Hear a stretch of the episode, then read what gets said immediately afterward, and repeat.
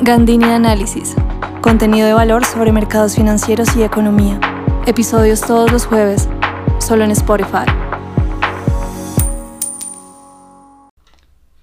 Hola y bienvenidos a un nuevo episodio de Gandini Análisis. El tema de esta semana se centra mucho en Estados Unidos y en las variables económicas que estamos viendo, porque parece que Estados Unidos estuviera moviéndose entre la recesión y la inflación.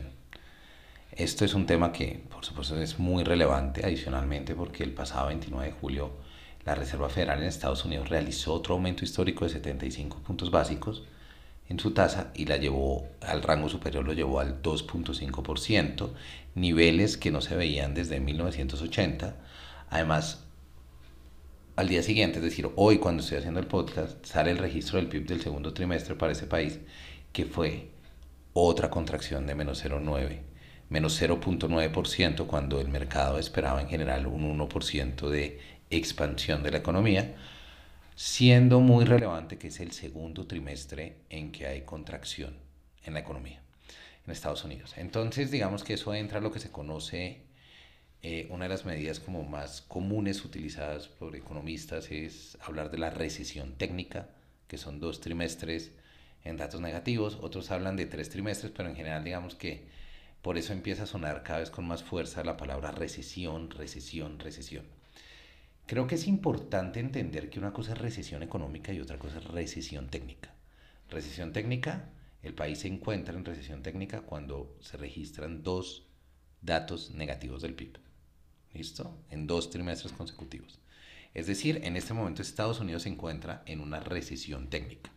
Sin embargo, la recesión económica no es solamente hablar de crecimiento negativo, es también cuando tenemos principales indicadores macroeconómicos como el empleo, el nivel de precios, consumo interno, eh, niveles de producción como el PIB, que empiezan a debilitarse, a deteriorarse. Entonces digamos que lo que estamos viendo en Estados Unidos es altos niveles inflacionarios con dos trimestres negativos.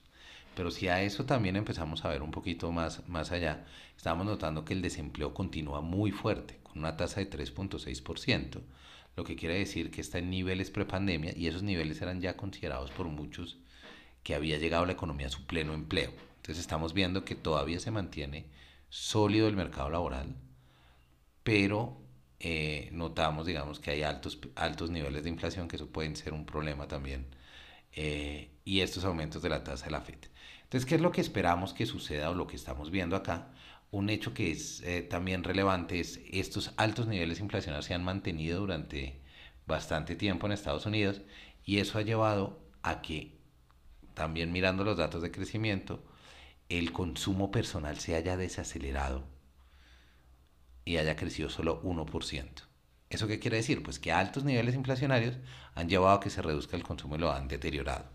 De la misma manera, esto es, eh, ha pasado también con em, el sector financiero en términos de los créditos hipotecarios se han visto golpeados también por estos aumentos de tasa de la FED, que ya vamos, ya hablaré más adelante de eso.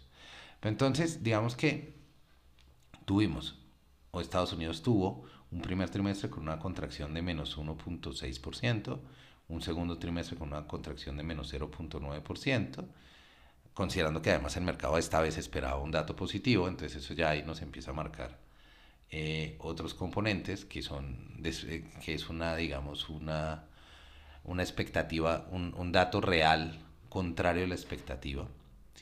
Tenemos una desaceleración del consumo personal que es importante, muy relevante, porque este es uno de los factores, del, es el, tal vez el gran motor de la economía en Estados Unidos, y con un desempleo fuerte. Ahora, ¿qué es lo que estamos teniendo al otro lado? Pues que también tenemos a la Fed que está subiendo tasas. Jerome Powell está completamente convencido que es importante que la economía se desacelere un poco para darle espacio a que la oferta, que es por donde se han venido subiendo los precios, se ponga al día.